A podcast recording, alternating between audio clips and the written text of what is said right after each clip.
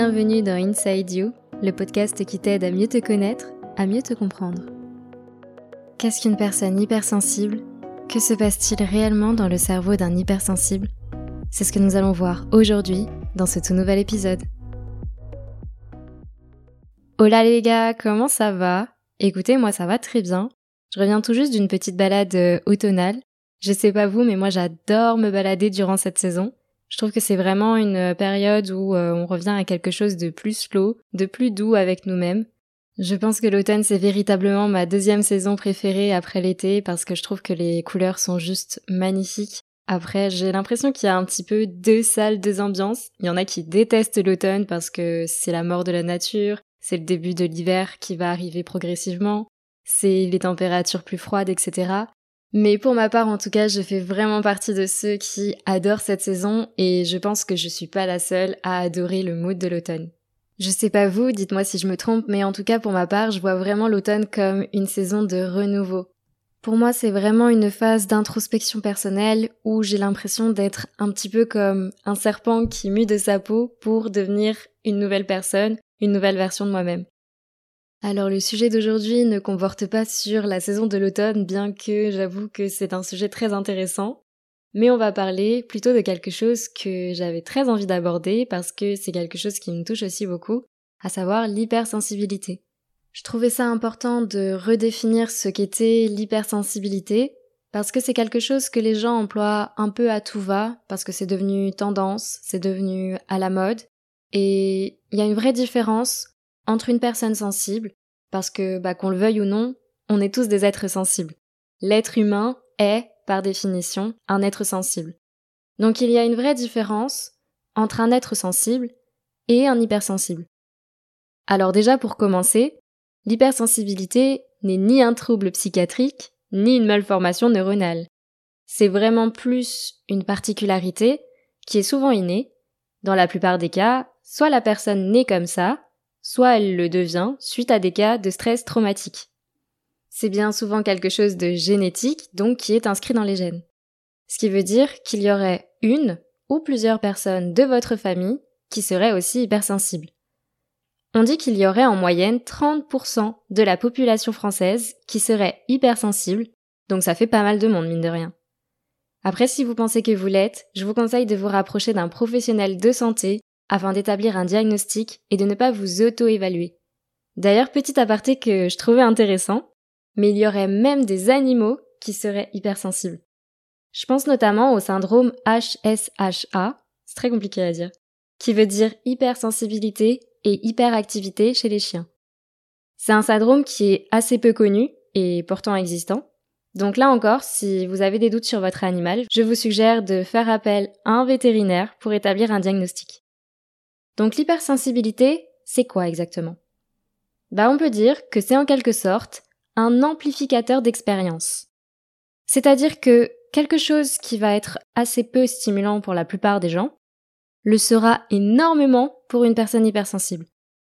À l'inverse, quelque chose de dérangeant pour la plupart des gens peut paraître traumatisant aux yeux d'un hypersensible. L'hypersensibilité entraîne effectivement une plus grande réactivité aux stimuli, qu'ils soient internes ou externes.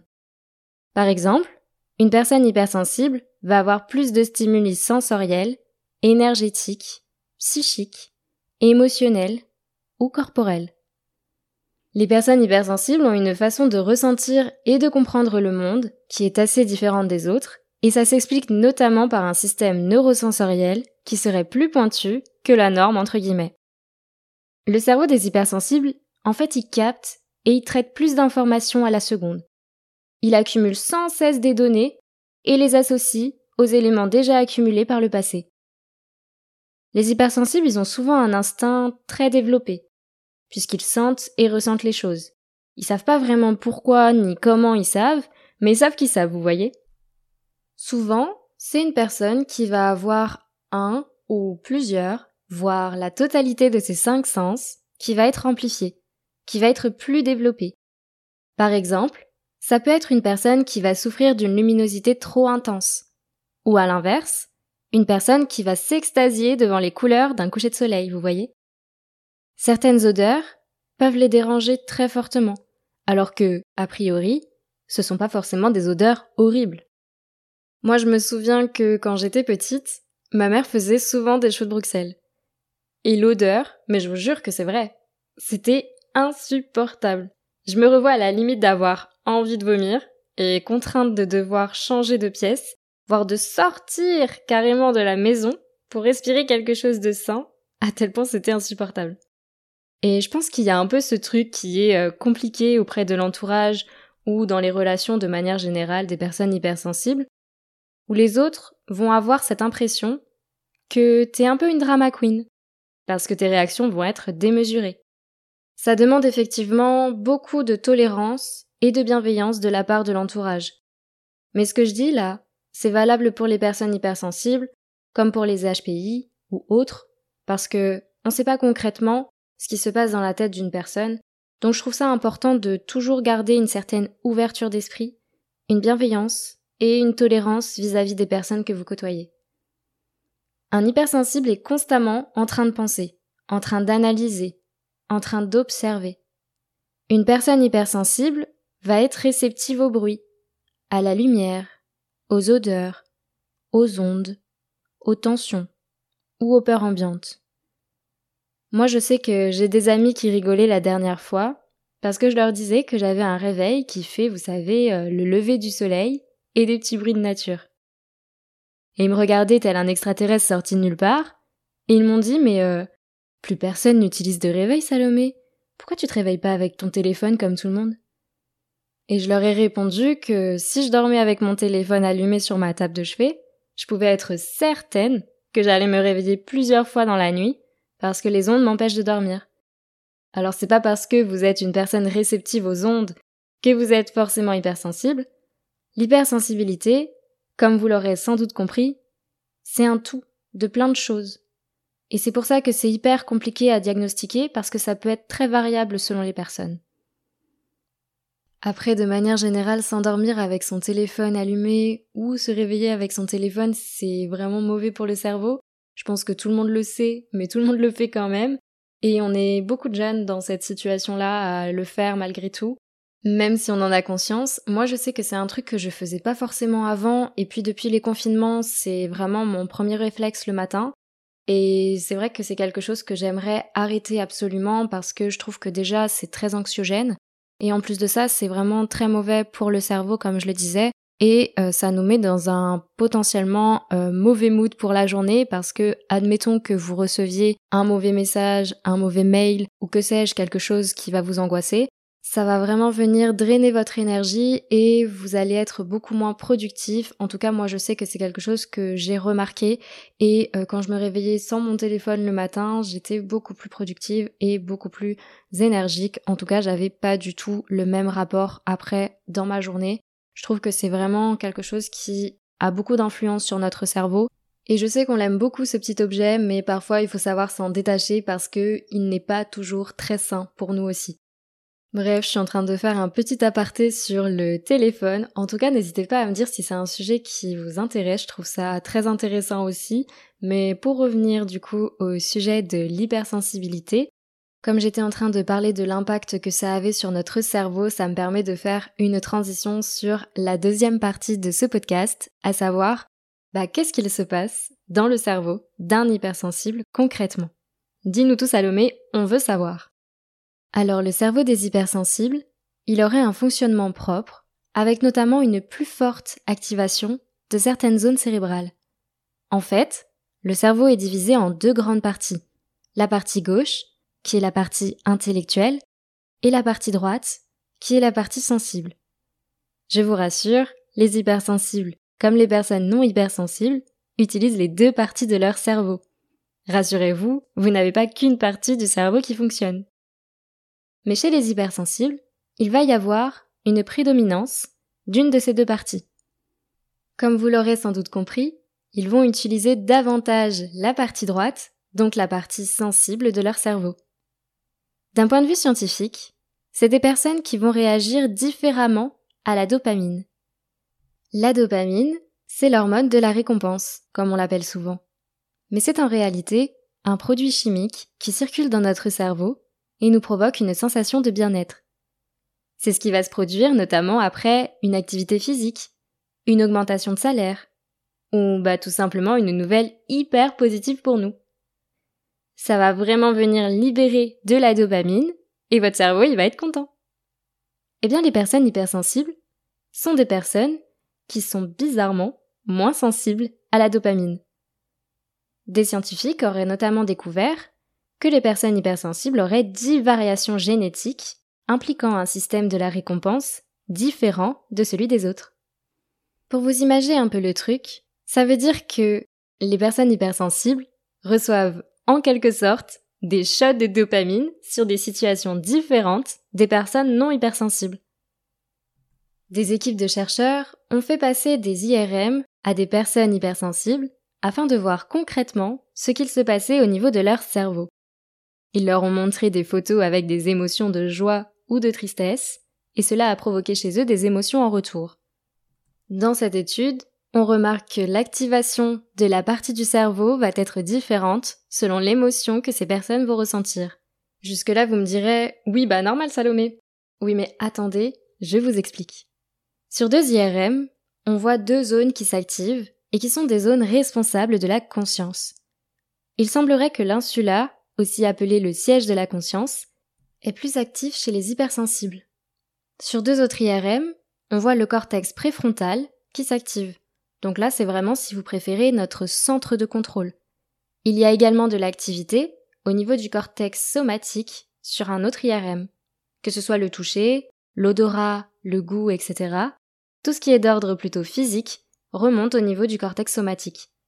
Ce qui veut dire que rien qu'en voyant une image et les émotions qu'elle engendre, les personnes hypersensibles peuvent avoir des réactions physiques. Je sais pas si vous vous rendez compte, mais moi je trouve ça juste trop ouf.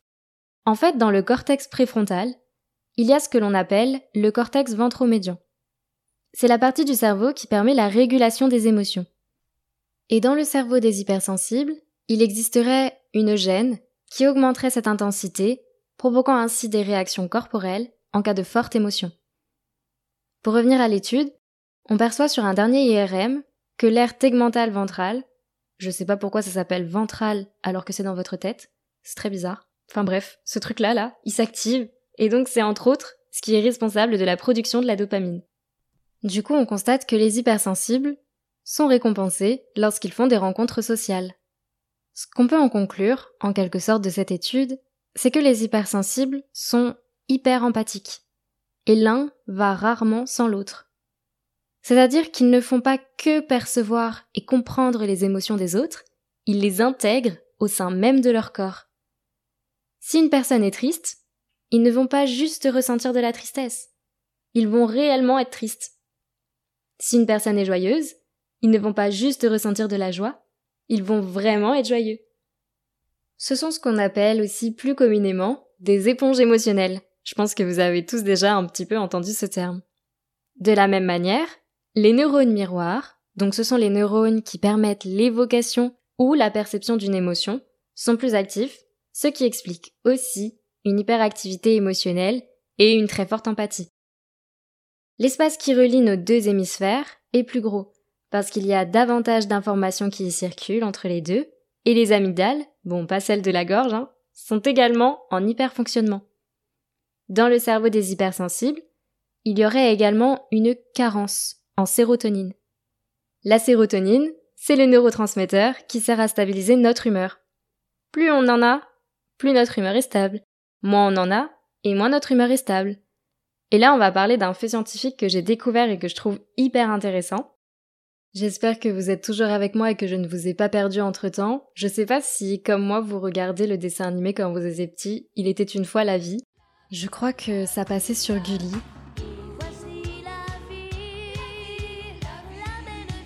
Et là, je viens de vous mettre le générique dans la tête. Ne me remerciez pas pour celles et ceux qui regardaient aussi ce dessin animé. Mais moi, je ratais pas un seul épisode, les gars. Je trouvais ça fascinant de comprendre tout le fonctionnement du corps humain, du cerveau, etc. Et je pense que ça se comprend aussi euh, dans ce podcast. Donc je suis désolée si c'est pas trop euh, votre euh, délire aussi, mais je vais faire des podcasts qui seront également plus légers. Là, j'avais vraiment envie de rentrer dans quelque chose de complexe et d'expliquer vraiment concrètement comment ça se passait dans le cerveau des hypersensibles. Donc bref, revenons-en à nos moutons. Enfin, revenons-en à notre cerveau plutôt. Pour faire simple, dans notre cerveau, la concentration de la sérotonine, elle est gérée par un petit transporteur qu'on va appeler Charles. Je vais schématiser le truc encore une fois pour que ce soit plus simple pour vous à visualiser, ok? Donc Charles, aka le petit transporteur, il va venir régulièrement dans votre cerveau, faire le ménage et éliminer la sérotonine afin qu'elle se renouvelle. Dans le cerveau des hypersensibles, Charles il a évolué en Charlie. C'est un Pokémon en fait. Et Charlie il est beaucoup plus efficace que Charles il est plus puissant, il fait mieux le ménage. Donc Charlie, bah, il va éliminer beaucoup plus de sérotonine, il va éliminer même trop de sérotonine, à tel point que ça crée une carence, puisque ça laisse pas le temps au cerveau de la remplacer. Et en fait, cette carence, elle entraîne un déséquilibre émotionnel, créant ainsi plus de hauts et de bas dans les humeurs des hypersensibles. D'ailleurs, au plus une personne hypersensible va être au contact d'une personne qui va avoir une grande stabilité émotionnelle, au plus elle va se sentir en confiance et apaisée. A contrario, au plus elle va se retrouver au contact d'une personne qui est constamment instable émotionnellement, au plus elle va se retrouver épuisée, stressée, voire angoissée. Donc maintenant vous savez que ce n'est pas qu'une question de ressenti et que les personnes hypersensibles ont bel et bien été programmées, entre guillemets, biologiquement, pour ressentir les choses plus intensément et avoir du mal à les gérer. Ce n'est pas juste quelque chose qui se passe dans leur tête, enfin si, mais c'est quelque chose qui provient véritablement de leur cerveau et de son fonctionnement. Cette intensité cérébrale, elle provoque souvent d'ailleurs de la fatigue chronique et des troubles anxieux. Et on dit souvent que c'est dans le calme, la solitude et au contact de la nature que les hypersensibles se rechargent le mieux. Effectivement, comme c'est une forme d'intelligence émotionnelle, ce sont des personnes qui ont besoin d'énormément de repos. Alors ça peut être au sens propre du terme, genre tu te poses dans un lit et tu dors, ou au sens figuré, par exemple se mettre à dessiner dans un parc pour être au contact de la nature et vraiment se reposer l'esprit, faire une activité qui t'apaise. C'est des personnes qui ont véritablement besoin d'avoir des temps seuls, et ça veut pas dire que ce sont des personnes casanières ou associables, ça peut, mais ce n'est pas forcément le cas. L'hypersensibilité, c'est un sujet vaste, que je trouve assez passionnant, et je pourrais vraiment en parler pendant des heures. Mais le but de ce podcast n'est pas de vous faire euh, une science-fiction de deux heures et demie. Du coup, je vais terminer cet épisode ici. J'espère que vous aurez apprécié cet épisode sur l'hypersensibilité et que vous en avez appris davantage aussi sur le sujet. N'hésitez pas à me partager votre avis ou votre témoignage. Je trouve ça hyper intéressant qu'on puisse aussi échanger sur le sujet. En tout cas, je vous remercie de votre écoute. N'hésitez pas à partager ce podcast autour de vous à une personne qui en aurait besoin. Prenez soin de vous et je vous dis à dimanche prochain pour un nouvel épisode.